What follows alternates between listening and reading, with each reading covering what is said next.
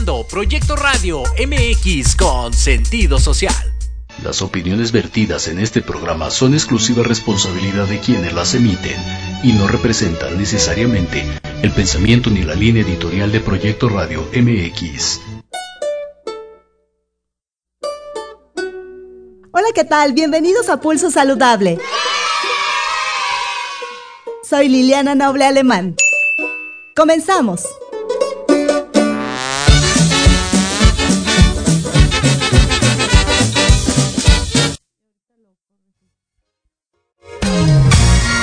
Saludable, cuidando tu estilo y forma de vida. Un programa diseñado especialmente para ti que te ocupas de tu salud. Conduce Liliana Noble.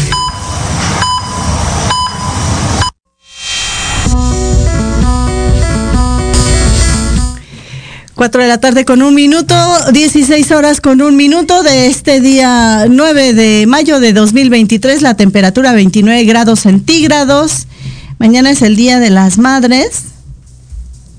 Muchos festejos mañana seguramente, pero hoy tenemos un programa bastante interesante y una de las mejores noticias que pudimos recibir los seres humanos es el pasado jueves, en la madrugada, en Ginebra, Suiza, se llevó a cabo, en la mañana de allá, por supuesto, esta asamblea eh, que es ya común en la Organización Mundial de la Salud, en donde a través de ciertas recomendaciones el doctor Tedros Adhanom, el, el director general de la Organización Mundial de la Salud, da por terminada la pandemia de la COVID-19 y hoy se hace una declaratoria especial.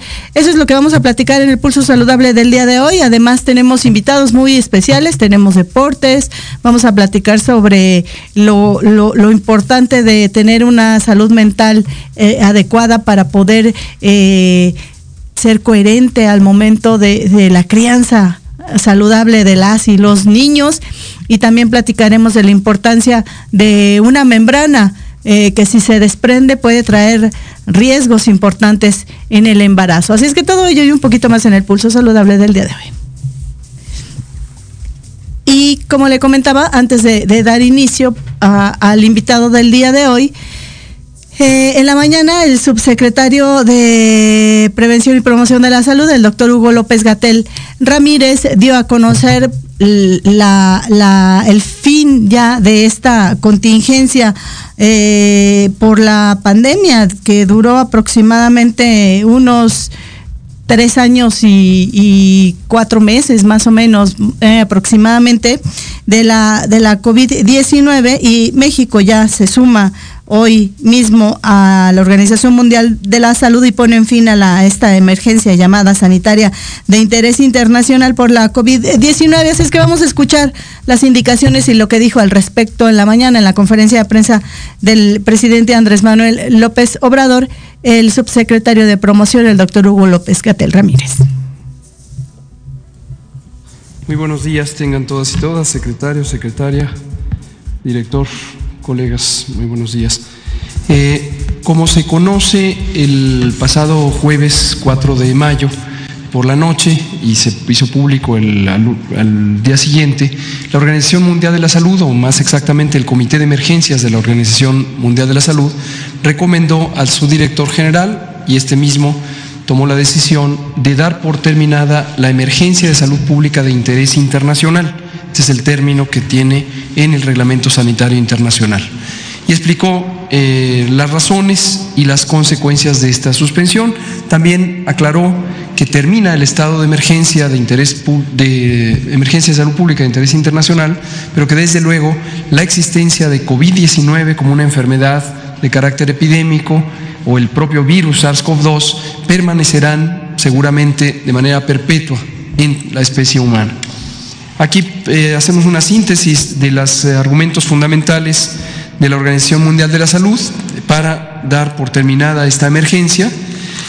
El primero es el reconocimiento de que existe una tendencia decreciente continua de las distintas eh, consecuencias de la epidemia, los casos, las hospitalizaciones, las defunciones asociadas con la infección por SARS-CoV-2, con COVID. Lo segundo es que en las poblaciones humanas se han alcanzado altos niveles de inmunidad, ya sea por infección o por vacuna. o ambas, por supuesto. También que las variantes actuales del virus SARS-CoV-2 son variantes menos virulentas, es decir, tienen menor capacidad de causar daño grave.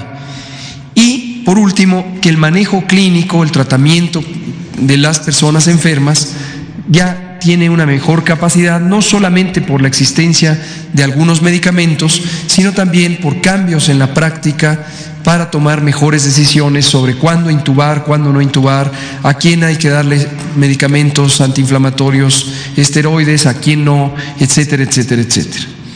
El punto es que estas eh, características se cumplen también en el territorio mexicano, de hecho se cumplían ya desde hace varios eh, meses, como lo habíamos venido señalando. Como se ve en la siguiente imagen, tenemos la curva epidémica que refleja el conjunto de la epidemia desde su inicio en la, en la primera semana de marzo de 2020. Y ven ustedes las seis olas que hemos tenido de esta enfermedad. Lo que se representa en las curvas es precisamente los casos. Y en una línea roja se representa la hospitalización, el porcentaje de personas hospitalizadas. Y en la línea negra el porcentaje de personas que fallecen estando infectadas por COVID o por el virus SARS-CoV-2.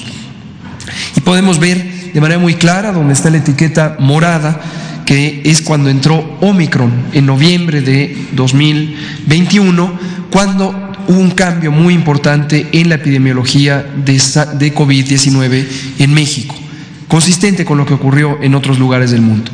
Como hemos venido anunciando una y otra y otra y otra vez, este cambio principalmente es que, eh, aunque existen una importante cantidad de casos durante las oleadas epidémicas, no se acompañan afortunadamente ya de una proporción importante de personas hospitalizadas y mucho menos de personas que pierdan la vida como consecuencia de la enfermedad.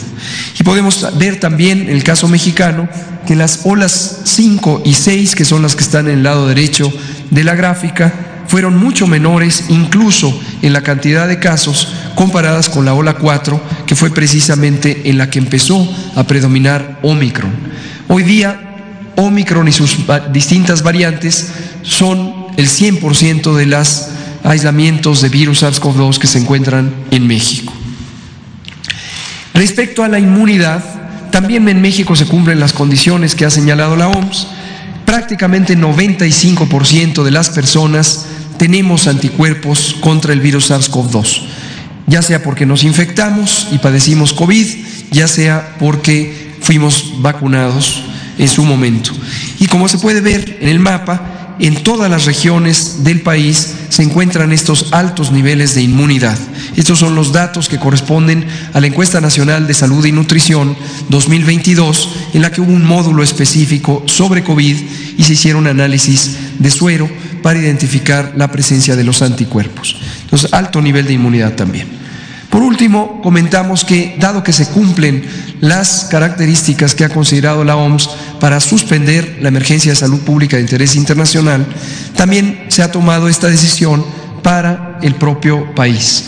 El presidente ha firmado un decreto que pone eh, fin a la vigencia del decreto original del 23 de mayo de marzo, de 2020 en el que se estableció la eh, situación de emergencia sanitaria asociada a COVID-19. En consecuencia, con este decreto que pone fin, tendrán que darse por suspendidas también las vigencias de los distintos acuerdos que en su momento emitió el Consejo de Salubridad General y el Secretario de Salud para instruir la acción extraordinaria en materia de salubridad general.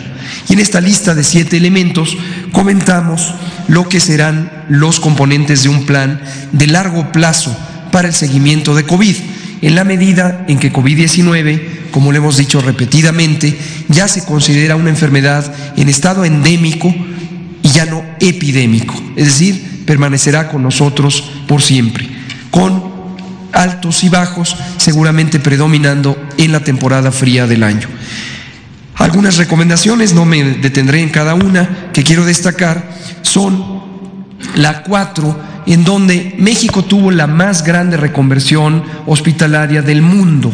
Tuvimos una habilitación de 74 mil camas durante el pico máximo de la segunda ola, 11 mil de ellas en camas con ventilador y es la experiencia más grande de reconversión hospitalaria que se haya tenido en el mundo. El Instituto Mexicano de Seguro Social fue la institución que más contribuyó a esta reconversión. Esto lo que nos lleva es a dejar las bases técnicas para este proceso de reconversión ante la posibilidad de futuras epidemias. La cinco es la incorporación de la vacunación COVID con modificaciones a la política de vacunación contra COVID ya de una manera permanente o regular en el programa de vacunación universal. En su momento se harán públicas las especificaciones técnicas. Y lo último, desde luego, las siete, es que mantendremos actualizado el plan de respuesta, preparación, respuesta y recuperación ante emergencias para que sea un instrumento que sirva ante cualquier nueva epidemia. Esto es todo.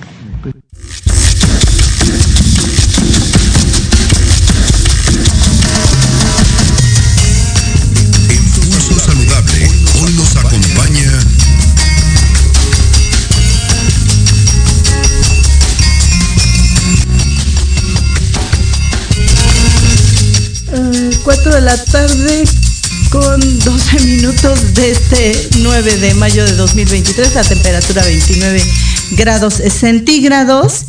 Y ya se encuentra con nosotros a través de la plataforma de Zoom a la distancia la maestra Lourdes Vadillo Pérez, ella es técnica laboratorista químico por la Universidad Nacional Autónoma de México. También tiene licenciatura químico-farmacobióloga por la Universidad Autónoma Metropolitana y es candidata a doctora por el posgrado de Ciencias Biomédicas de la Universidad Autónoma de México. Eh, trabaja actualmente en el Laboratorio de Enfermedades Hepáticas y de la Unidad, no es cierto, de México, del Laboratorio de Enfermedades Hepáticas y de la Unidad de Vinculación, ahí es donde es eh, candidata a este doctorado, científica de la Universidad Nacional Autónoma de México y del Instituto Nacional de, de Ciencias. Genómica, Liliana. Sí, gracias, de ciencias genómicas, es que me están hablando, por eso me, me atoraba. Y también está en el área de trabajo de fisiología del embarazo. Y vamos a platicar con ella los próximos minutos sobre la importancia de la ruptura prematura de membrana y complicaciones en el parto. Antes de ello, déjeme decirle a, a producción que se oye como el eco, como el regreso quién oh, sabe qué estará pasando. También la doctora, la maestra se escucha con el, ¿qué, qué, le decimos allá? Que le baje yo, sí, sí, maestra, si le puede bajar para que no se oiga el regreso y, y todos podamos escucharnos, sobre todo usted, cuando nos dé la explicación sobre este tema. Gracias por estar con nosotros, muy buenas tardes. Gracias a ti, Liliana, buenas tardes. Gracias. Y yo quisiera saber, esta membrana, ¿en dónde se encuentra? Eh, ¿Se va formando conforme el proceso de la gestación? ¿Qué es esta membrana? Ay, pues mira, para ponerlo en términos un poco más coloquiales, seguramente habrás escuchado esta frase de se rompió la fuente. Claro, claro. En las películas. Y en las películas y en las personas, ¿no? En lo general siempre dicen y se ve que cae agua, ¿no? Un líquido transparente. Sí, Sí, sí, sí. Esa agua que mencionas es el líquido amniótico. Bien. Que es lo que envuelve esta membrana que tú mencionas. Ese es el nombre técnico, ¿no? Las membranas fetales. Y esta fuente que se rompe son justamente estas membranas. Es una bolsita que envuelve al, bebé a lo largo de todo el embarazo y lo protege, ¿no? Claro. De, pues, de todo el ambiente y de los microorganismos. Y sí, se desarrolla junto con el bebé, bueno, el producto, que así le llamamos técnicamente, cuando recién se está formando el feto, bueno, el embrión, luego el feto y luego ya el, el producto que sería el bebé. Y termina su función, digamos, su formación por ahí de la semana 20, 21. Y después ya solo igual que el bebé va a crecer. Bien. ¿no? Se va a estirar. Claro. y, y entonces ahora eh, eh, es muy, mm, seguramente las mujeres que están embarazadas o quienes ya han estado embarazadas recordarán que siempre hay eh, puntuales observaciones de los médicos ginecobstetras, sobre todo eh, pedirles que no hagan ciertos esfuerzos, que si su embarazo es de riesgo justamente eh, no lo hagan, etcétera, pero también he escuchado que muy puntualmente les piden que no, no consuman alimentos que pudieran estar en proceso de descomposición, como por ejemplo los crudos, y que esto pudiera interferir o romper esta membrana. ¿Qué hay de todo esto? ¿Es cierto? ¿Es mito? ¿Es realidad? Cuéntenos, por favor. Pues mira, la infección de hecho es la primera causa de ruptura prematura. O sea, le explica más o menos la mitad de los casos de ruptura prematura. Eh, por supuesto, estoy hablando, hay diferentes tipos de infecciones. Puede ser sistémica, que este, sería la que adquiriría la mujer si consume alimentos en descomposición o contaminados, por ejemplo, en la calle y pues con algún este, agente patógeno que pudiera causar una infección gas, gastroenteral y pues por lo tanto sistémica, ¿no? O una infección cervicovaginal. De ahí que sea tan importante mantener un seguimiento constante a lo largo del embarazo, estar yendo a tus revisiones mensuales, y en el caso de que necesites, este, bueno, que detectes algún problema, alguna incomodidad, dolor o este, algún olor eh, poco común, pues inmediatamente contactes a, tu, contactes a tu ginecólogo para que hagan una revisión ¿no? y valoren. Ahora, en cuanto a los alimentos, pues lo más probable es que te dé una un malestar estomacal terrible, pero lo que sí es importante es una buena nutrición. Si hay deficiencias nutricionales, eh, sí vamos a tener probables problemas de todo el embarazo, no nada más de que las membranas se rompan, ¿no? Obviamente es un tejido en desarrollo junto con tu bebé y entonces si no tiene los nutrientes necesarios, pues puede comprometer las funciones. Pero tal cual así de que por comerte un taquito este pues con carne a lo mejor muy desagradable, este, más allá de que te vomiten, te dé un dolor terrible, este, no va a estar conectado directamente, al menos que dejes avanzar la infección a tal punto que pues ya ni te podrías parar, ¿no? Sería muy grave. Claro.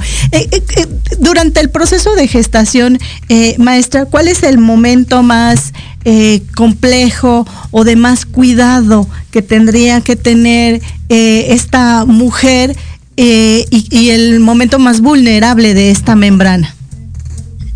Híjole es que fíjate que como todo el embarazo, pues más bien es cuidarlo a lo largo. Bien. ¿Sale? Este, digamos que la membrana, si todo está bien, si tú no fumas, no este, tienes un embarazo gemelar, por ejemplo, que ese es otro factor de riesgo. Bien. Eh, si tienes una buena alimentación, si estás haciendo tu seguimiento del embarazo normal, si no tienes antecedentes de, de otra ruptura prematura, un parto prematuro previo, pues la realidad es que siempre y cuando tú sigas estas indicaciones no habría un, un periodo más vulnerable. Bien. ¿Vale? Más que al término.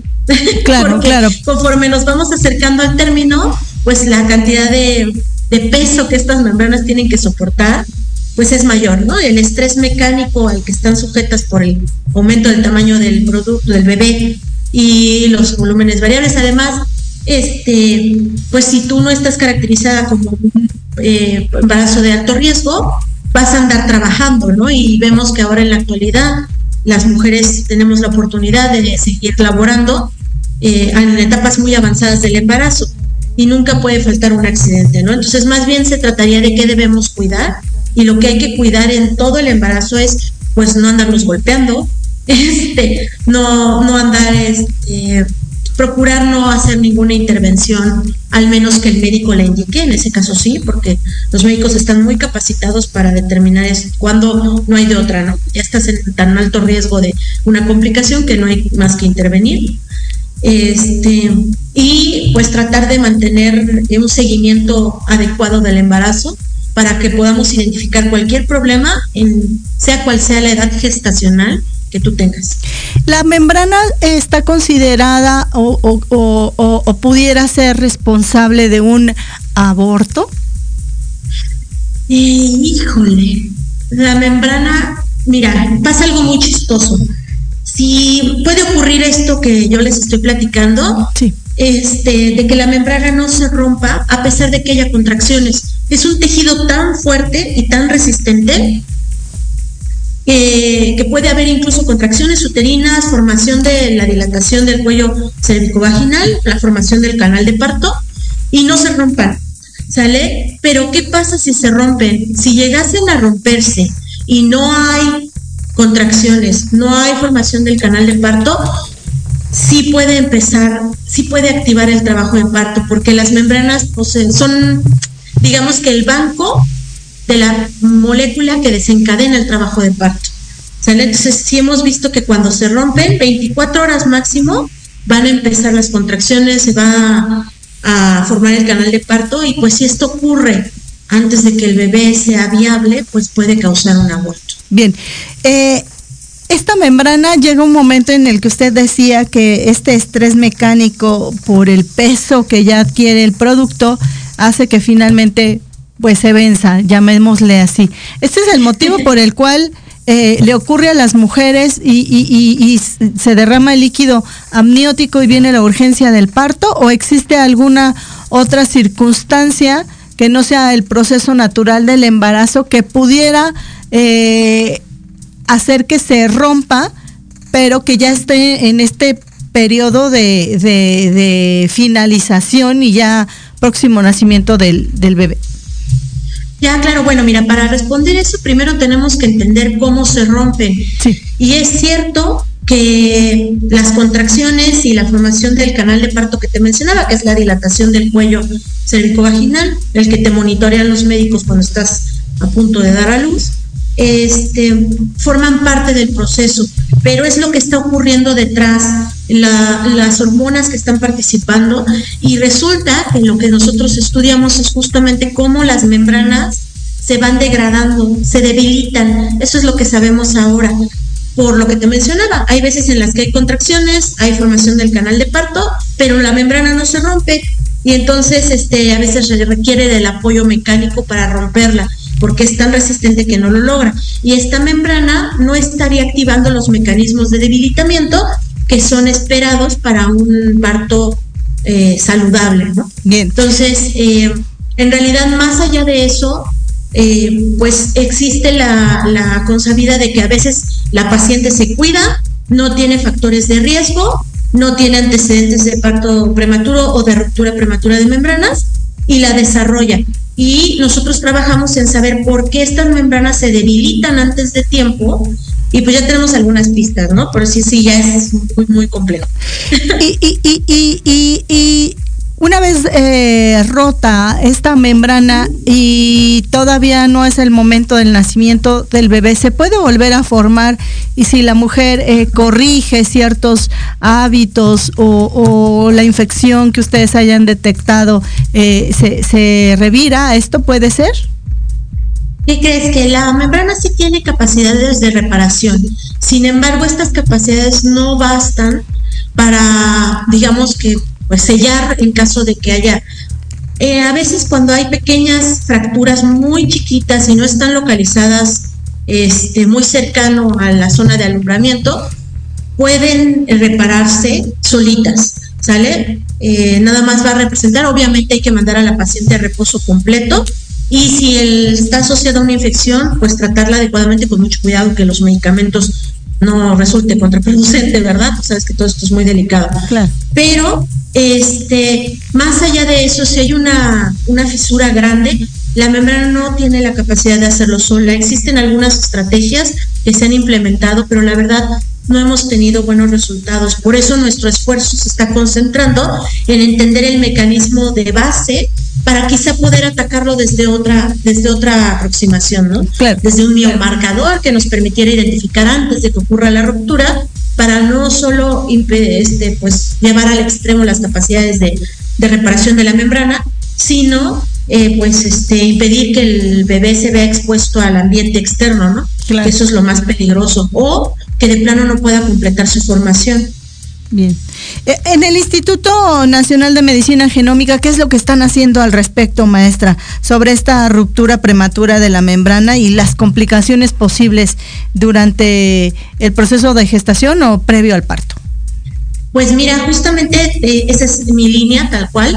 Y nosotros lo que estamos trabajando es en, encontrar e identificar las moléculas de importancia desde la perspectiva genómica.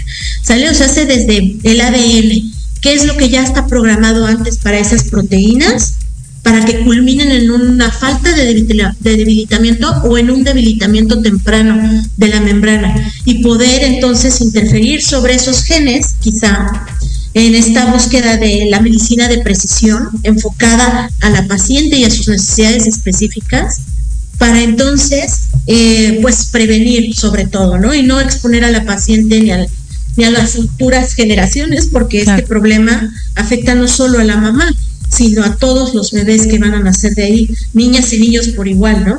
Y que se van a ver expuestos a una serie de complicaciones que pues va a mermar su calidad de vida. Entonces, si nosotros somos capaces de identificar un biomarcador, que es lo que estamos trabajando, haciendo estudios de paneles de genes que están asociados a estas capacidades que tienen las membranas para mantener su estructura, este, pues vamos a poder prevenir que se rompan o por lo menos identificar a tiempo para poder tomar medidas, ¿no? Es decir, eh, esto puede ser repetido, es decir, si ya le pasó una vez a esta mujer, eh, eh, en sus futuros eventos de gestación pudiera volverle a ocurrir.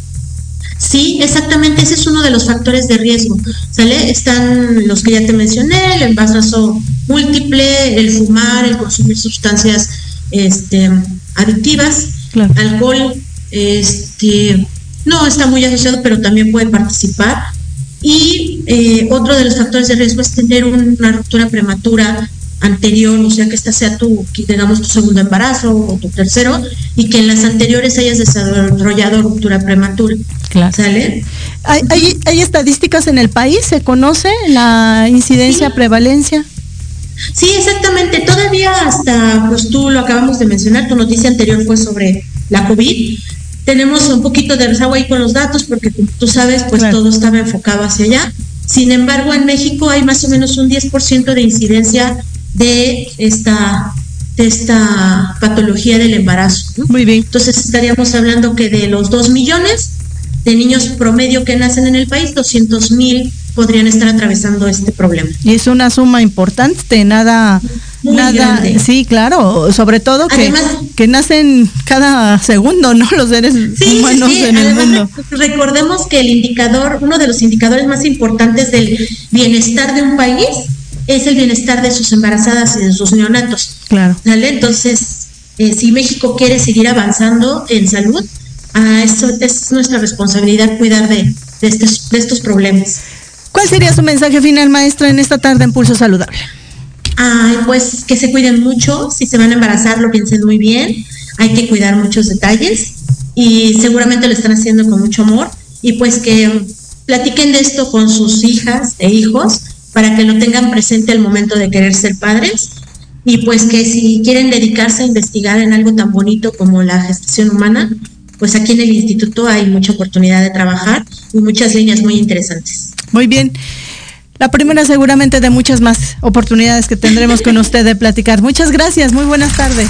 Muchas gracias, Liliana. Bonito día. Igualmente, hasta luego. Ahí la voz de la maestra Lourdes Vadillo Pérez, ella que trabaja esta línea de investigación de la ruptura prematura de la membrana y complicaciones en el parto. Ya lo escuchó usted, no es bueno fumar, no es nada más durante el proceso de gestación, en general no es bueno fumar, mantener una dieta, dieta equilibrada, pero sobre todo si usted está embarazada, evitar estos eh, alimentos crudos, evitar infecciones vaginales, haga al pie, siga al pie de la letra lo que su médico ginecólogo le recomiende y verá que que en nueve meses tendrá usted a su bebita, a su bebito sin ninguna complicación en casa. Cuatro de la tarde con 29 minutos de este 9 de mayo de 2023. La temperatura 29 grados centígrados. Pausa, vengo.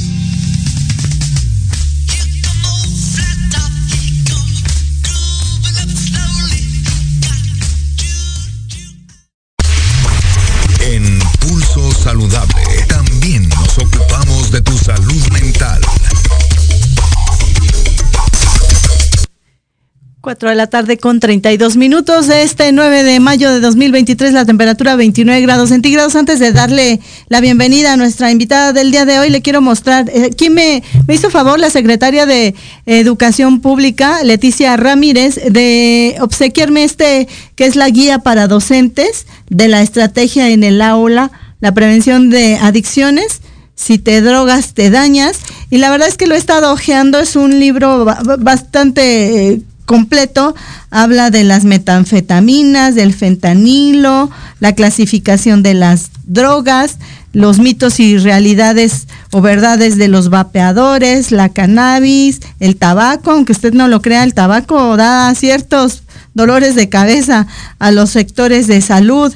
Eh, el alcohol también es una droga de las permitidas, pero finalmente drogas benzodiazepinas, etcétera. Y este, este, esta guía es la que utilizan las y los maestros, los profesores, los titulares de las áreas académicas de primaria, secundaria y preparatoria para poderle instruir si es posible diario y si no cada tercer día a las niñas, a los niños, al menos 15 minutos para platicarles de esto. Después en Pulso Saludable vamos a ir a escuela por escuela, vamos a ir haciendo examen al respecto.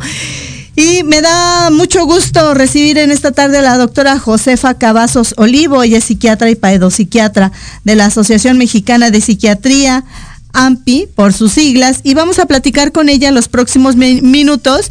Y sin así quererlo, ¿eh, doctora Josefa? Pero qué bien nos quedó. Y hablamos del proceso de la membrana.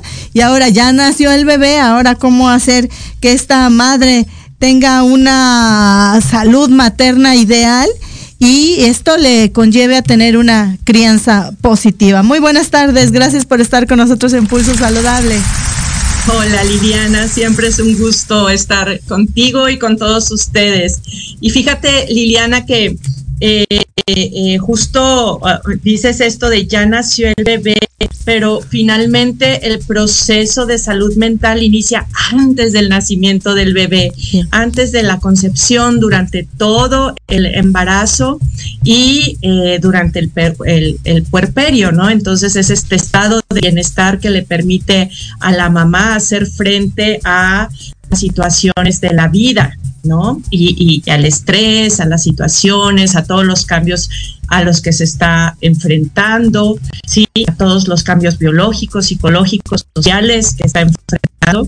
Entonces, eh, pues es tan importante, justo acabamos de pasar el Día de, Mundial de la Salud Mental Materna, el día 3 eh, de mayo, siempre la OMS lo propone como el eh, primer miércoles de mayo a nivel mundial, pues aprovechamos para, para hacer promoción y hablar sobre la importancia de la salud mental materna, Liliana. Doctora Cavazos, ahora que usted menciona y me ayuda a hacer toda esta remembranza que yo desconozco, no, no, no he sido madre todavía, quién sabe si lo sea, pero hoy sé que estoy muy convencida y muy feliz.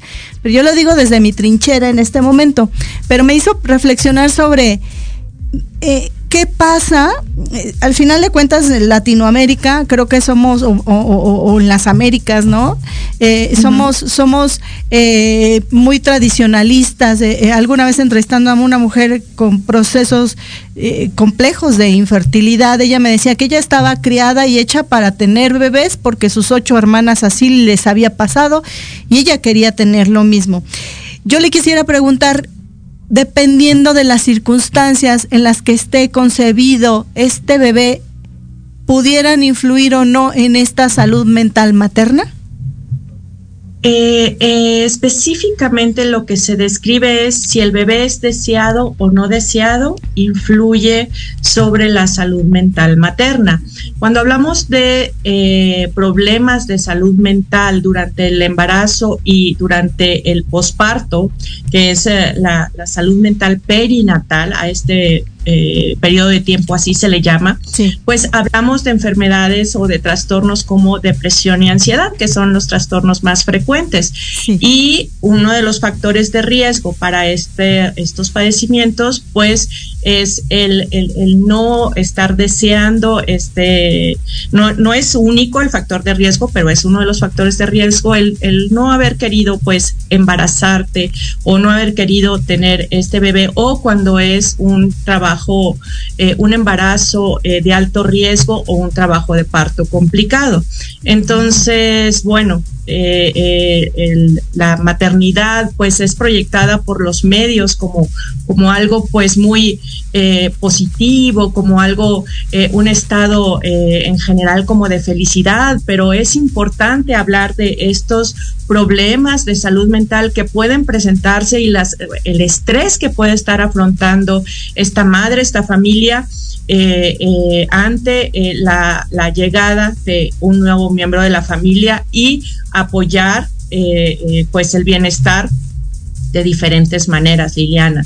O sea, por ejemplo, pues colaborando en la crianza, promoviendo una sana nutrición, promoviendo adecuados hábitos de vida, sí, comida saludable, disminución del estrés, aumento del bienestar durante este periodo, porque pues la salud mental materna no solo va a afectar a, la madre como tal, sino la, capacidad de esta madre para vincularse con, con el bebé y pues su desarrollo influye sobre su desarrollo y nosotros podemos influir sobre la salud mental materna al crear, al, crear estas redes de apoyo para apoyar a esta madre para que a su vez sea capaz de apoyar a su bebé.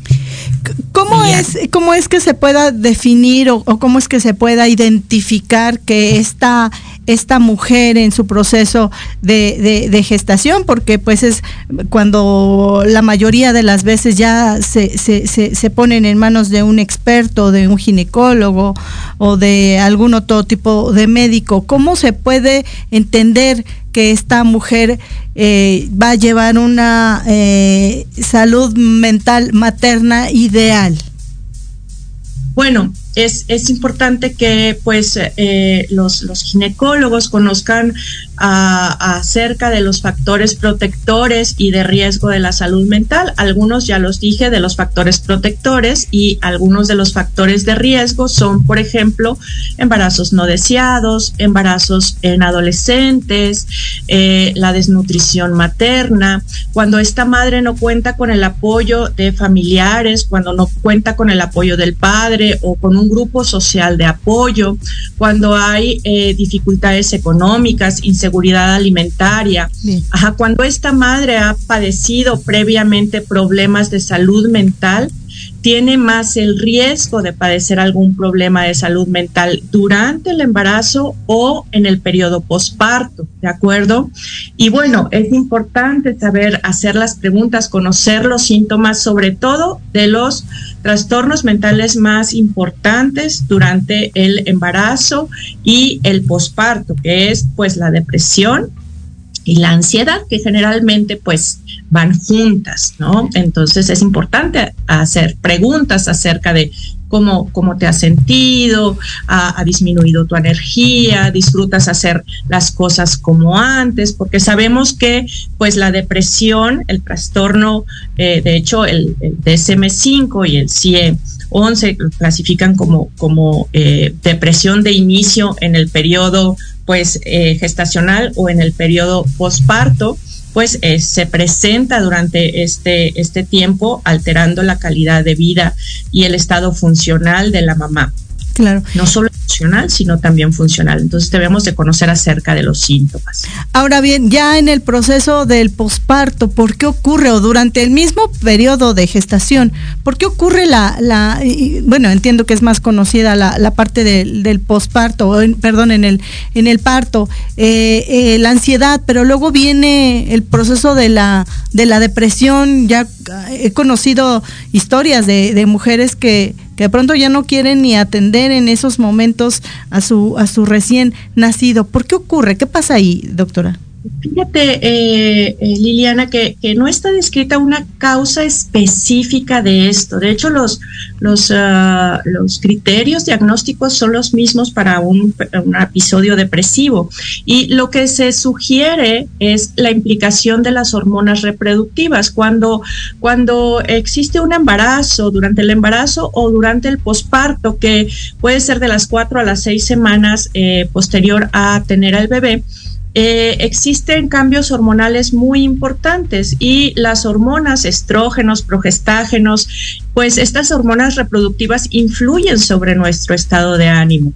Entonces, la hipótesis es que estas hormonas a así como también el cortisol, pues tienen que ver con la etiología o, la causa de por qué eh, las mujeres son más sensibles o más, están más en riesgo de eh, padecer este, este trastorno de salud mental. Además, de todas las eh, pues los cambios eh, fisiológicos en, en otros sistemas del cuerpo y los cambios pues sociales no todo el estrés que implica pues tener a tu cargo esta este nueva vida no el cuidado. Y sí efectivamente muchas mamás pues no se sienten capaces cuando digo muchas estoy refiriéndome a que siete de cada 100 mujeres pueden padecer depresión este de acuerdo a nivel mundial. Entonces, estas mamás generalmente no se sienten capaces de eh, cuidar a sus bebés. En ocasiones dicen es que es que estaba realmente preocupada porque sentía que no quería a mi bebé, que no lo podía cuidar, que no era buena madre y que y no sentía este amor que generalmente eh, pues se proyecta que se debe de sentir, ¿no? Este eh, como de forma natural o innata o, en todas las mujeres hacia sus hijos. Y una vez que se identifica la depresión y se trata, estas eh, mujeres eh, por lo general son capaces de sentir este amor y de vincularse con sus hijos y poder aprenden a, leer sus necesidades y pues crear un, vínculo saludable, así como una crianza eh, positiva, respetuosa y saludable. Muy bien. Finalmente, ¿cuál sería la recomendación? Porque estoy entendiendo que si, si, si eh, ella no tiene esta eh, salud mental ideal, eh, va a ser complejo el proceso de la crianza cómo ayudarle, en qué momento ella debe de darse cuenta.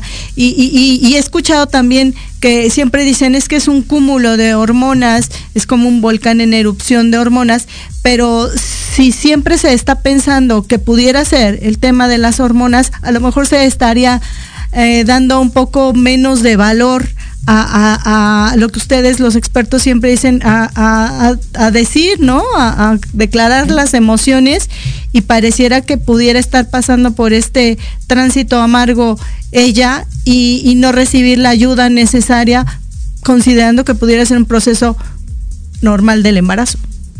Exacto, mira, es, es normal eh, hasta un 70% de las mujeres eh, en las primeras dos semanas eh, después de tener al bebé experimentan cambios hormonales y cambios en el estado de ánimo que pueden consistir en irritabilidad, llanto fácil, ansiedad, pero estos cambios en el estado de ánimo, el, famoso llamado baby blues o tristeza posparto, no hace que, no influye sobre la calidad del cuidado, no altera el funcionamiento de esta nueva madre, ¿de acuerdo?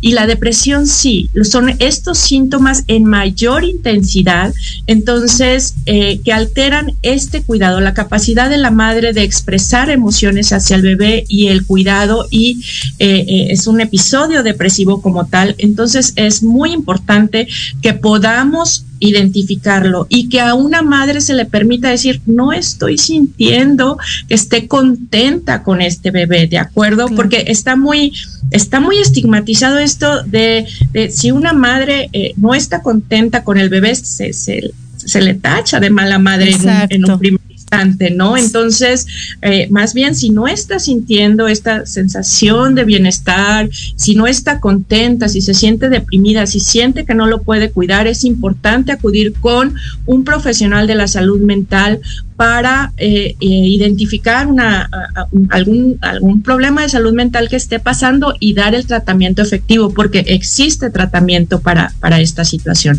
ya sea en el embarazo y ya sea en el periodo postparto. ¿Dónde los puede encontrar la gente que esté interesada en conocer más al respecto, doctora Cavazos? nuestra página oficial es AMPI, como ven en el fondo de pantalla, guion bajo ac.org. ¿Sí? AMPIac.org. Ajá. Y en este lugar, pues nos puede eh, encontrar eh, en Facebook también como Asociación Mexicana de Psiquiatría Infantil AC y en Twitter también. Muy bien, un placer como siempre, doctora Josefa Cavazos Olivo.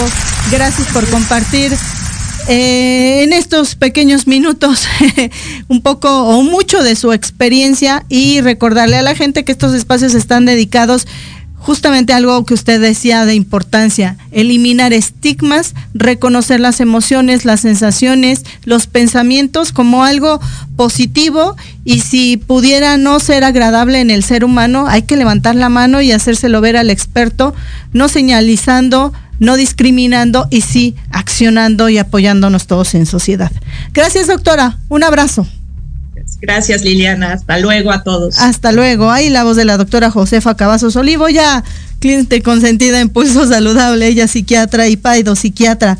Ella pertenece a la Asociación Mexicana de Psiquiatría, AMPI, AMPI, Asociación Civil, AC.org, así los puede buscar y ellos están presentes en todo, en todo el territorio nacional.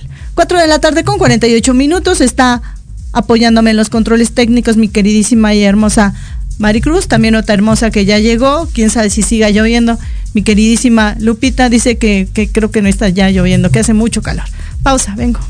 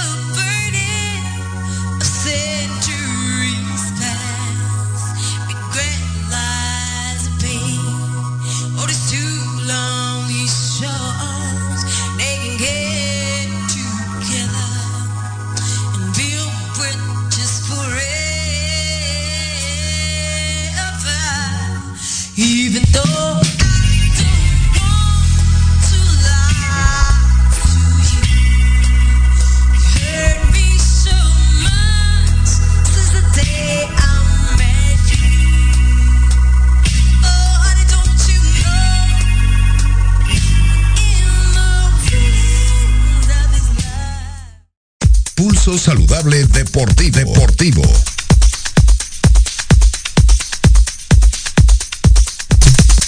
Cuatro de la tarde con 49 minutos de este 9 de mayo de 2023, la temperatura 29 grados centígrados. ¿Alguno de ustedes mañana es mamá? O bueno, va a ser, es mamá, ¿no? Todavía no, dicen que no. Bueno, yo tampoco. Eh, no voy a decir la otra cosa, pero felicidades a todas las mamás, a la mía hasta el cielo sabe que, que siempre la tendremos en nuestros corazones. Mi queridísimo George, un fin de semana con mucha información deportiva, pero insisto, le deberían de poner otro tipo de, contrincantes a Canelo. Pero ¿saben qué? Bueno, tú eres el experto, pero yo vi a un Canelo cansado eh, por estar eh, queriendo alargar el show. También vi a un Canelo muy golpeado eh, y, que de pronto como que ya no, ya no le daban las piernas, ¿no? Mi queridísimo George, ya muy cansado y, lástima que el otro no da unos puñetazos tan, tan fuertes y no creo que otra historia estaríamos contando hoy. Lili, querida, muchas gracias y, un abrazo a todas las mamás eh, también saludos a Lupita y a Maricruz. Sí, fíjate que Mira, debo empezar diciendo que creo que es la primer pelea del Canelo que no me aburre. Creo que hubo acción, hubo todo, pero tú, tú le diste muy bien al clavo.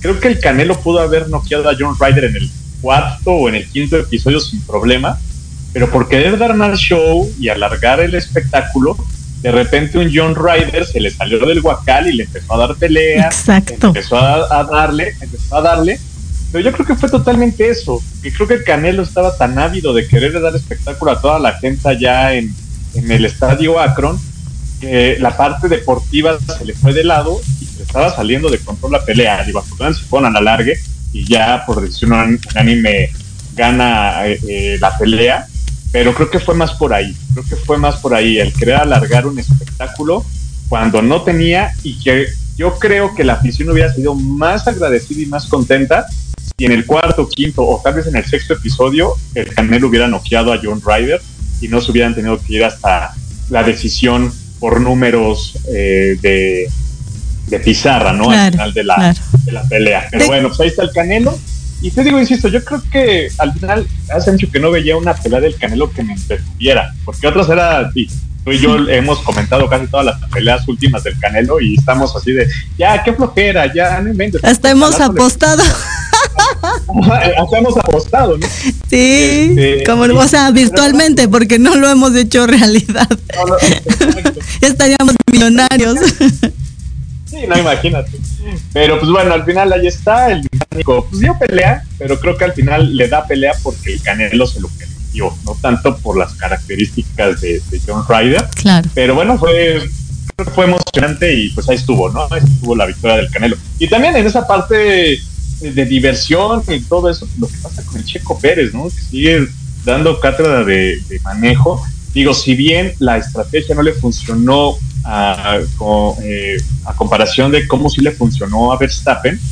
Pero la verdad es que, bueno, los Red Bulls sabemos son los mejores carros que hay en Fórmula Fórmula 1 ahorita. Checo no es que no haya corrido bien, sino simplemente es que ahora eh, pues no le dieron o no le funcionó la estrategia, ¿no? Eh, Verstappen arranca con neumático duro, le da más, más tiempo, más vueltas en el circuito. Checo Pérez, al estar hasta el frente, tenía que empezar con con, más presión. neumático blando, con, neumático medio aparte, que él entonces hace que tenga que entrar a pits antes de tiempo, ¿no? Y bueno, al final la estrategia fue cuando ya tenía, cuando sabías que Verstappen tenía que entrar a pits para cambiar neumáticos para el cierre de la carrera, pues el Checo Pérez no logró eh, pues recortar esa distancia, ¿no? Entonces cuando entra Verstappen a pits, si bien Checo eh, está delante de él cuando Verstappen sale, pues nada más estaba con diferencia de segundo, casi dos segundos, y pues bueno, con neumático limpio para Verstappen iba a ser muy, muy complicado que lo pudiera mantener a raya, y pues por eso Verstappen gana la carrera, ¿no? Pero pues bueno, la verdad es que, insisto, con esos vehículos que tienen, la verdad es que vamos a seguir viendo este 1-2, 1-2, 1-2, muchas, muchas carreras más en esta temporada, mi Lili. Eh, eso fue lo que pasó en, en Fórmula 1 eh, hoy, lamentablemente, tuvimos que tener la noticia que uno de los grandes ídolos del fútbol mexicano es eh, Antonio Latota Carvajal, o Ricardo Antonio Latota Carvajal, pues fallece, fallece a los 93 años de edad. Él es el, el original, el original cinco copas, porque si bien ya Lothar Mateus, Cristiano Ronaldo, Messi, Rafa Márquez, eh, Andrés Guardado también ya han jugado cinco copas del mundo. Ricardo La Tota Carvajal fue el primero en, hacerlo, ¿no? Entonces, pues fallece a los 93 años. Eh, él jugó en Brasil 50, Suiza 54, Suecia 58, Chile 62, Inglaterra 66. También compitió en los Juegos Olímpicos con la selección mexicana en Londres 48. Y pues bueno, fue, si bien él empezó en el Real Oviedo, después fue al Club de España, pues bueno, sus daños de gloria eh, como jugador fueron en el Club León y la verdad también tenemos que recordarlo como el técnico del de el desaparecido equipo del Morelia, ¿no? Entonces, pues que en paz descanse la Tota Carvajal, el cinco copas final aquí eh, en México del fútbol Milili. También hace ratito, pues bueno, fue el primer juego de semifinales de la Champions League. Eh, Real Madrid recibía al Manchester City, quedaron 1-1, un partido bastante atractivo creo que fue justo el empate, gol de Vinicius Junior para el Madrid, Kevin De Bruyne para el Manchester City, mañana se va a jugar la otra semifinal, los partidos de ida obviamente, que es el derby de la Madonina allá en San Siro entre el Milán y el Inter de Milán. También ya hay liguilla, Santos contra Monterrey, Atlético San Luis contra América, esos juegos van a ser mañana en sus juegos de ida, el próximo jueves Atlas contra Guadalajara, Tigres Toluca. Y los juegos de vuelta el sábado Monterrey Santos, América San Luis y el domingo Toluca Tigres, Guadalajara Atlas. En la NBA también, pues bueno, ayer partidazos y los Lakers ya toman ventaja de 3-1 sobre los guerreros de Golden State, lo mismo que el Miami Heat sobre los Knicks. Hoy ya se está jugando, más bien a ratito pueden ser el juego de los Sixers contra los Celtics, la serie va empatada a 2 y por la noche los Nuggets contra los Soles de Phoenix que van también 2-2. Mañana se podrían acabar la serie de los Lakers contra Warriors y los Knicks contra el Miami Heat, eh, por otro lado, eh, con deportistas mexicanas en el mundo o deportistas mexicanos en el mundo, como eh, para tener a las dos, a las dos vertientes, pues la atleta mexicana Laura Galván logró medalla de bronce en los 5.000 metros de Track Fest en Los Ángeles, Milili. Azteca impuso un récord mexicano con 14 horas, digo 14 minutos 49 segundos y logró su calificación al Mundial de Atletismo en Budapest, que se va a correr este año. Y ya para cerrar, pues bueno, también ya estamos en la recta final de la Liga de Fútbol Americano de aquí de México. Eh, se va a jugar la última jornada, Fundidores contra Dinos el 11 de mayo, Caudillos contra Jefes el 13, al igual que el Galgos contra Reds. Y el 14 de mayo, Raptors contra Mexicas y los Gallos de Querétaro, los Gallos Negros contra los Reyes. Recordemos que los Caudillos van invictos con 9-0 Dinos con 7-2, Reyes 6-3, Reds 6-3, Fundidores 5-4, Galgos 4-5, que serían probablemente los equipos que estarían llegando a los playoffs, Miguel. Y muchísimas gracias a todos, ustedes allá en cabina. Gracias, mi queridísimo George. Mucho deporte, muchas justas deportivas y dos mexicanos finalmente eh, haciendo la, las hazañas eh, importantes de, de, del país, representando al país. Gracias. George, nos escuchamos y nos vemos la próxima semana. Abrazo. Claro que sí, abrazo. Y con esta información me toca despedirme, no sin antes recordarle que tenemos una cita la próxima, no es cierto, el próximo jueves 4 de la tarde en punto. Soy Liliana Noble Alemán, ya no hay pandemia, sí hay COVID-19, así es que en la medida de las posibilidades que este uso del cubrebocas, el lavado constante de manos, en caso de que no haya agua y jabón corriente, utilizar alcohol gel y quedarse en casa si usted presenta síntomas, van a seguir siendo prioridades para preservar la salud, la suya y la de todos. Adiós.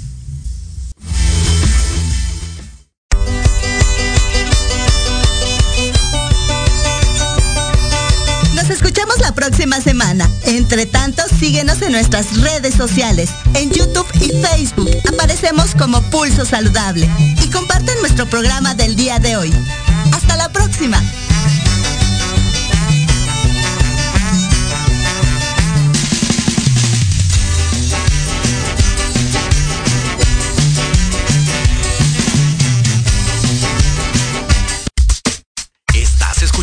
Proyecto Radio MX con sentido social.